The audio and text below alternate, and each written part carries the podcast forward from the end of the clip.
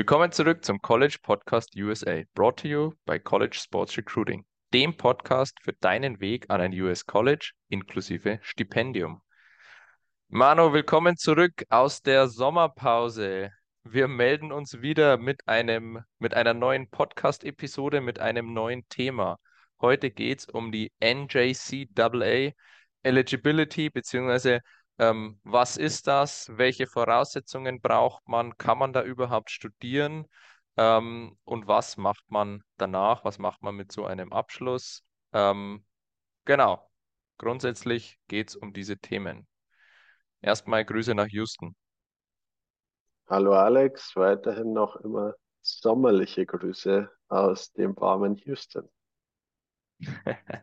Ich muss sagen, bei uns hat jetzt die schöne Zeit begonnen. Es ist so etwas herbstlich, trotzdem noch sehr warm am Tag, aber so, dass man in der Nacht ähm, nicht mehr extrem schwitzen muss. Also ich würde sagen, der Punkt geht jetzt definitiv mal an uns in Deutschland. Außerdem ist jetzt Volksfestzeit, lieber Manu. Und da muss ich sagen, verpasst du schon einiges in Houston.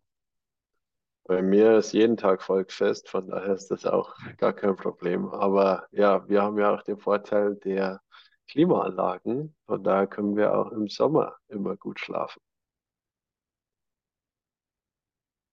Der Punkt geht dann wieder an dich. Alles klar, Manu, lass, lass uns loslegen. NJCAA. Also wir hatten ja schon mal über die NCAA gesprochen, ein oder der große College-Sportverband. Die NJCAA gibt es auch. Hier geht es um die Junior- und Community Colleges, also nicht die vierjährigen Colleges, sondern nur die zweijährigen Colleges.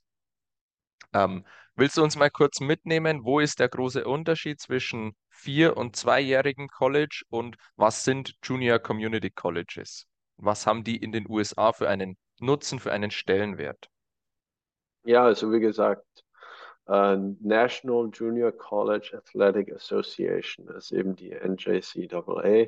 Im Vergleich zur NCAA geht es hier wirklich hauptsächlich um Institutionen, wo du als Student in der Regel nur zwei Jahre verbringst und dann mit einem Associate's Degree, also einem Vor-Bachelor Degree, und das es in den USA auch noch gibt, äh, von diesem College gehst und dann entweder an ein, äh, in Anführungsstrichen, normales College transferierst, das dann eben auch äh, einen Bachelor oder einen Masterstudiengang anbietet.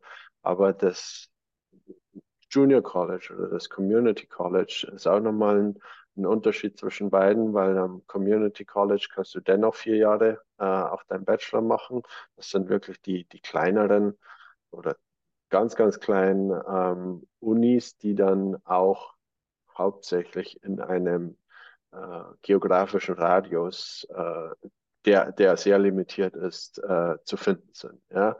Ähm, da ist noch der, der Unterschied jetzt zwischen Junior College und Community College. Hier bei der NJCAA geht es wirklich jetzt nur um die Junior Colleges und das sind die, wie du auch schon gesagt hast, äh, zwei Jahre nur ein Associate's Degree, es wird kein Bachelor ausgehändigt, äh, es wird kein Master-Studiengang äh, angeboten, sondern es ist so ein Basic Degree, sage ich jetzt mal, mit dem du dann in der Regel auch nur deine General Electives belegst, also diese Biomathe, ähm, Grundlagenausbildung, die auch am normalen College äh, notwendig sind, Voraussetzungen sind, um, um auch zu graduaten. Aber das bei einem Junior College kannst du dann natürlich auch mit dem Sport verbinden. Und die Credit Hours sind auch um einiges günstiger. Das heißt, für jemanden, der sich jetzt noch nicht unbedingt schlüssig ist, was man denn auch studieren will, bietet sich hier mit einem Junior College eine kostengünstigere Option an, äh, um die ersten beiden Jahre in den USA zu verbringen und dann eventuell noch an wie gesagt, immer in Anführungsstrichen normales College zu gehen, wo man dann auch seinen Bachelor macht. Okay, sehr gut. Perfekte Einführung. Also du hast schon mal den einen großen Vorteil für mich genannt, geringere Kosten. Ähm, was jetzt vielleicht unsere Zuhörer noch wissen möchten, was macht man denn mit einem Associate's Degree, mit diesem Vorbachelor? Ähm, wenn ich es jetzt mal plump ins deutsche akademische Ausbildungssystem einordnen würde, dann würde ich sagen, das ist so, äh, geht Richtung FOSBOS, diese zwei Jahre, die dich dann in Deutschland, wenn du den Abschluss hast, befähigen zu studieren. Ähm, kann man natürlich nicht eins zu eins so übersetzen, aber im Endeffekt hast du dieselben oder ähnliche Kurse, nur dass du dich halt nicht spezialisierst, wie bei der FOS zum Beispiel schon in eine Richtung. Ähm, und vor allem, wenn du dann nach dem Associate's Degree nochmal transferierst, was du eigentlich musst, damit du in Deutschland einen anerkannten Abschluss hast, ähm, werden dir diese Jahre schon angerechnet. Also du hast quasi zwei Jahre Junior College und die werden dir dann für den Bachelor schon angerechnet. Dann musst du das später nur noch mal zwei Jahre machen, also nicht mehr die, die vollen vier. Also du hast insgesamt auch deine vier Jahre Studium und bestenfalls dann einen ganz normalen Bachelorabschluss und hast quasi diese in Deutschland ja zwei Jahre FOS übersprungen, beziehungsweise im College schon integriert. Jetzt nochmal zurück ähm, Manu, mit einem Associate's Degree, was macht man damit, wenn man sich entscheidet, hey, ich mache doch keinen oder ich will nicht nochmal transferieren, ähm, ich mache keinen Bachelor an sich fertig? In den USA wird ein Associate's Degree auch als ganz normaler Studienabschluss angesehen. Ja, es ist, hat natürlich nicht das Level oder das Niveau eines Bachelors, das auch für viele Arbeitgeber dann nicht unbedingt alle Voraussetzungen erfüllt, aber es ist dennoch ein anerkannter Abschluss, ähm, der dann durchaus ja hilfreich sein kann, wenn man selbst dann, wenn man sagt, okay, ich äh, will jetzt eventuell nur zwei Jahre in den USA bleiben oder dann nach dem zweiten Jahr wirklich die, die Flexibilität haben will, in die Arbeitswelt einzusteigen oder dann eben zu sagen, okay, vielleicht will ich jetzt erstmal nur eine Auszeit nehmen von, von zwei Jahren und dann noch mal ans College gehen und dort meinen Bachelor ablegen. Also es ist für internationale Studenten vermutlich jetzt kein großer Unterschied oder kein großer Vorteil, da das Associate's Degree nicht unbedingt jetzt auch in, in Deutschland bekannt ist oder in Europa allgemein, sondern dann wirklich für diejenigen, die dann auch in den USA bleiben wollen, interessant wäre. Es ist einfach, äh, du, du hast es plump äh, formuliert, ich würde es auch in gewisser Weise plump formulieren, es ist ein Abschluss, den man hat, damit die Junior Colleges auch einen Abschluss ausstellen können, ja, weil sie keinen Bachelor aus stellen können, gibt es äh, von denen ein Associate's Degree, aber du kannst auch eine, an einer ganz normalen Uni ein Associate's Degree bekommen. Ja, wenn du deine General Electives absolvierst und dann genügend Credit Hours ähm, bestanden hast, willst aber keine vier Jahre bleiben aus den verschiedensten Gründen, sondern sagst, okay, für mich ist jetzt hier Schluss, dann können auch die ein Associate's Degree ausstellen. Es ist ja, ein Vorbachelor, der in den USA ganz normal anerkannt wird, auf europäischer Ebene dann natürlich weniger Vorteile bringt, beziehungsweise von Arbeitgebern, die eventuell jetzt nicht unbedingt auch mit dem amerikanischen System äh, sich auskennen, dann auch nicht unbedingt vom Vorteil, ein Associate's Degree zu haben und das mit zurück in die Heimat nach, nach Deutschland oder allgemein Europa zu bringen. Von daher würde ich sagen, es hat, es hat Vorteile. Ähm, man hat einen Abschluss, der anerkannt ist in den USA, aber für all diejenigen, die dann auch zurück nach Europa wollen, macht es natürlich mehr Sinn, ähm, sich dann auch mit einem Bachelor äh, zu bewerben und nicht unbedingt mit einem Associate's Degree. Genau. Ähm, nochmal, vier Jahre grundsätzlich. Also wir empfehlen immer, nochmal zu transfern und dann die zwei Jahre draufzupacken, dass ein normaler Bachelorabschluss, der auch in Europa anerkannt ist, ähm, auf dem Papier steht. Aber Manu, also und, und nochmal, wir haben dann uns diese zwei Jahre FOS oder BOS gespart. Und das ist ja schon ein, oder der, der erste Vorteil waren die Kosten, der zweite Vorteil sind diese zwei Jahre, die, wenn du sie in ähm, Studiengebühren auch in Deutschland rumrechnest, auch nochmal extrem teuer sind. Ähm, dritter Vorteil, und jetzt kommen wir zum eigentlich springenden Punkt, ist, dass der Einstieg in ein Junior College für viele Leute möglich ist.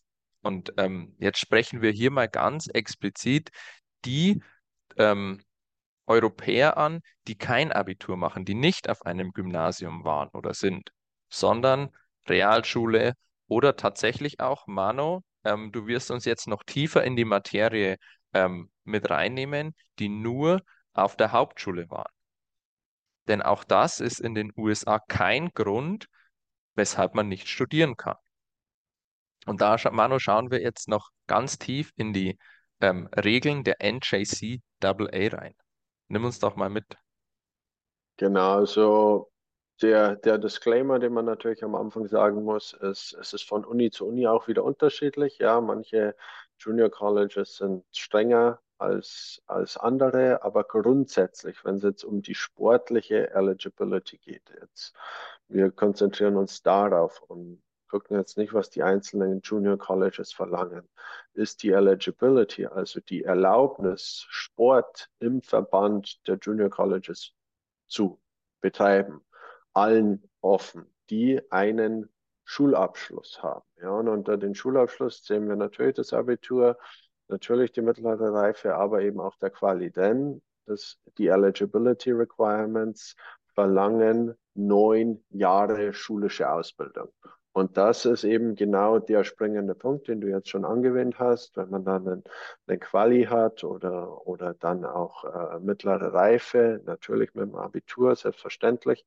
Aber alles, was jetzt nicht unbedingt das Abitur ist, ermöglicht es auch äh, den Schülern hier in die USA ein, ein Junior College zu gehen und vor allem dann mit einem Stipendium an einem Junior College Sport zu treiben. Und das ist jetzt hier wirklich der springende Punkt, denn das äh, befähigt dann einem wieder auch zu dem, äh, was wir jetzt vorher gerade besprochen haben, ein Associate's Degree, also einen amerikanischen Schulabschluss zu haben. Und mit diesem Associate's Degree, wie du schon gesagt hast, Alex, kannst du dann nach zwei Jahren an wieder ein normales College transferieren und dann auch noch dort deinen Bachelor zu machen.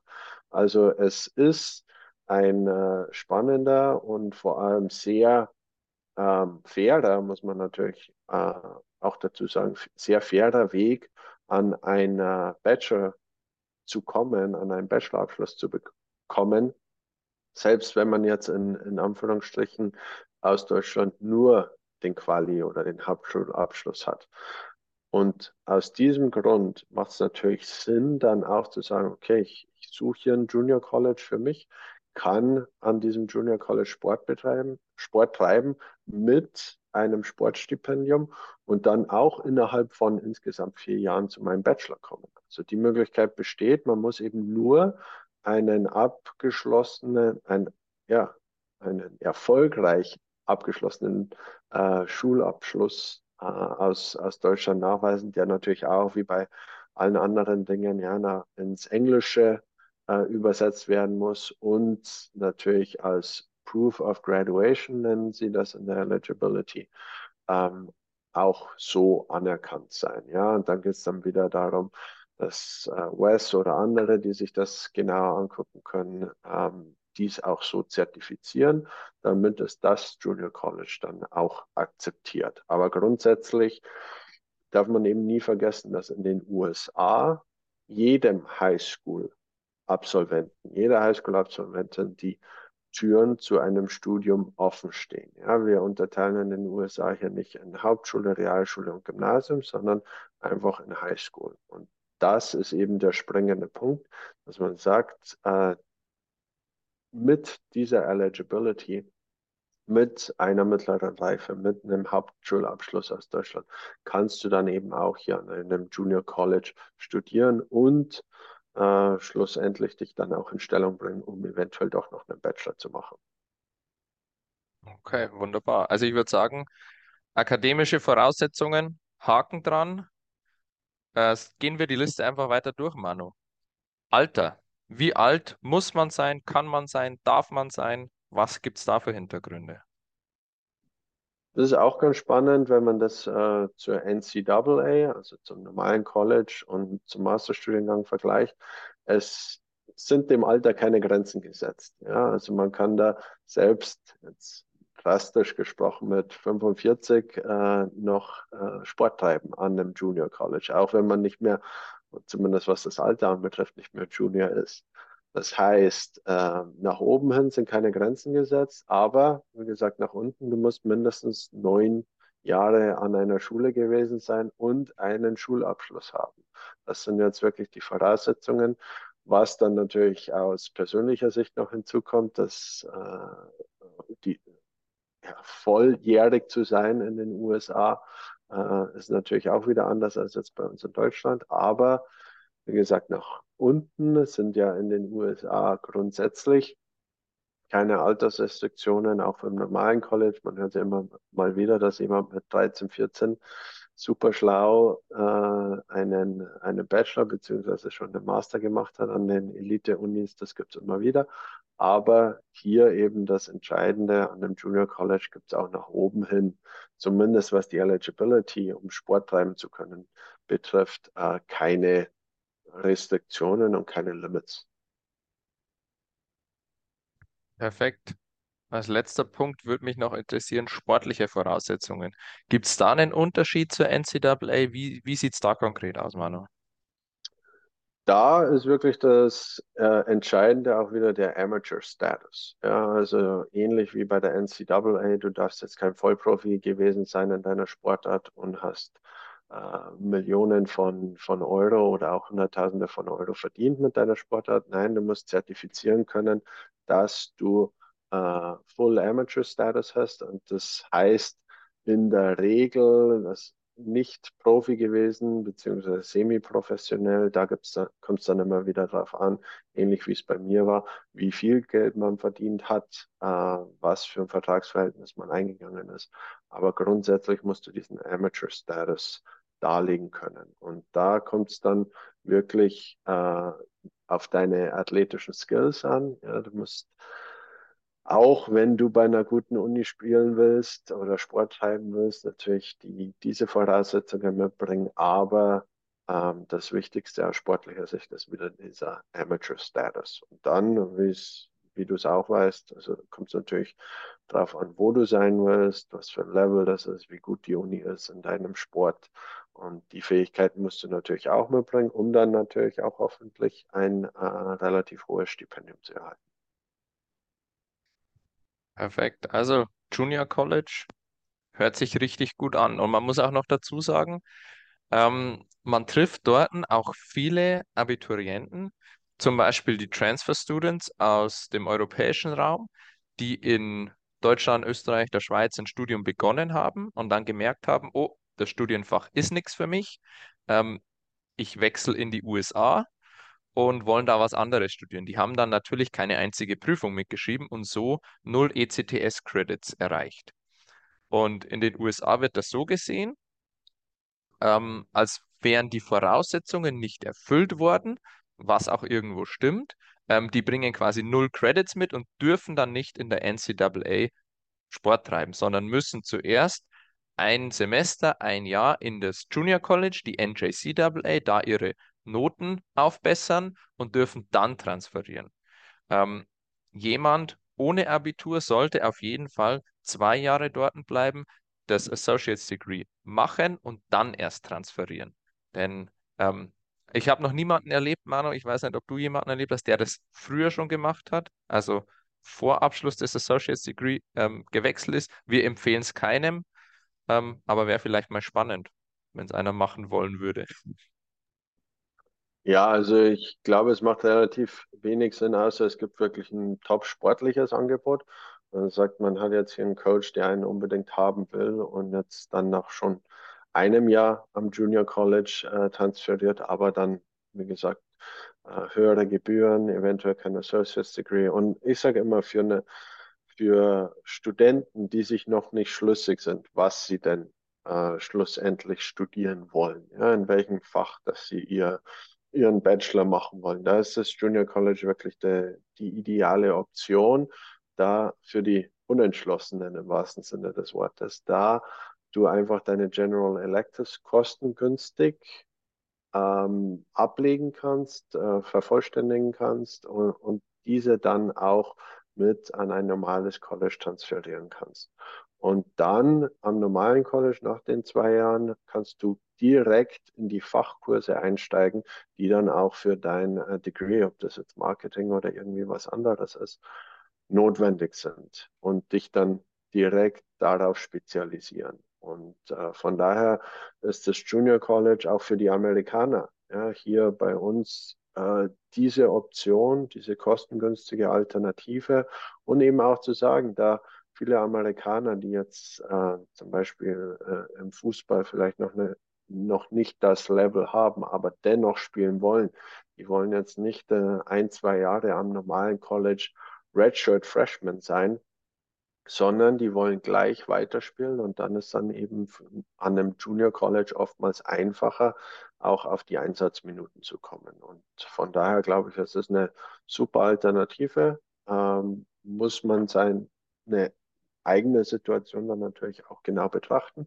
aber ähm, definitiv sollte man das nicht außer Acht lassen und genauso wie du hast es wahrscheinlich auch gesehen. Ich habe mit vielen äh, Spielern zusammengespielt, damals in Florida, die direkt von dem Junior College kamen, nach zwei Jahren. Und hat, haben zwei Jahre Spielpraxis gehabt, kamen natürlich auf einem anderen Level als jetzt ein Freshman, der eventuell zwei Jahre äh, Redshirt war oder, oder gar nicht gespielt hat, je nachdem, nur auf der Auswechselbank war oder wenige Einsatzminuten hat. Von daher hat das auch auf sportlicher Ebene dann wieder einen Vorteil und nicht nur das akademisch oder finanzielle. Absolut. Also ich weiß es noch, ich hatte zwei Amis, die von dem Junior College gewechselt sind nach zwei Jahren und dann auch ja, einfach zwei Jahre älter waren als die Freshmen, die zu uns kamen. Und ähm, obwohl sie jetzt vom taktischen, technischen her nicht unbedingt besser waren, sie waren einfach körperlich nochmal stärker und geistig einfach zwei Jahre weiterentwickelt. Und das hat sich schon bemerkbar gemacht. Hatte auch zwei Japaner, die von dem Junior College gewechselt sind, also da wirklich auch ähm, alles dabei. Und es ist ein ganz, ganz gängiger Weg, dass hier vom Junior College nochmal aufs NCAA College gewechselt wird. Manu, hast du noch letzte Worte? Ich denke, wir haben alles zu der Thematik erstmal abgegrast. Ähm, falls wir was vergessen haben, natürlich schreibt die Kommentare gern ähm, bei YouTube drunter oder schreibt uns eine E-Mail, wenn ihr den Podcast hört.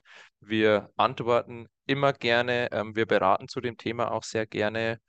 Manu, Abschließende Worte? Meine abschließenden Worte wären wirklich die, dass man als Europäer das Junior College nicht außer Augen lassen sollte und das als äh, Chance ansehen sollte, um dann auch äh, in die USA für einen kostengünstigeren Weg zu kommen. Aber ansonsten äh, glaube ich, werden wir noch das eine oder andere Mal auch zum Junior College was sagen, auch in Zukunft. Von daher glaube ich, dass das jetzt ein cooler Einstieg war. Perfekt. Dabei lassen wir es bewenden. Mano, vielen Dank. Grüße nach Houston. www.collegesportsrecruiting.com. Wir sehen uns in der nächsten Episode. Bis zum nächsten Mal.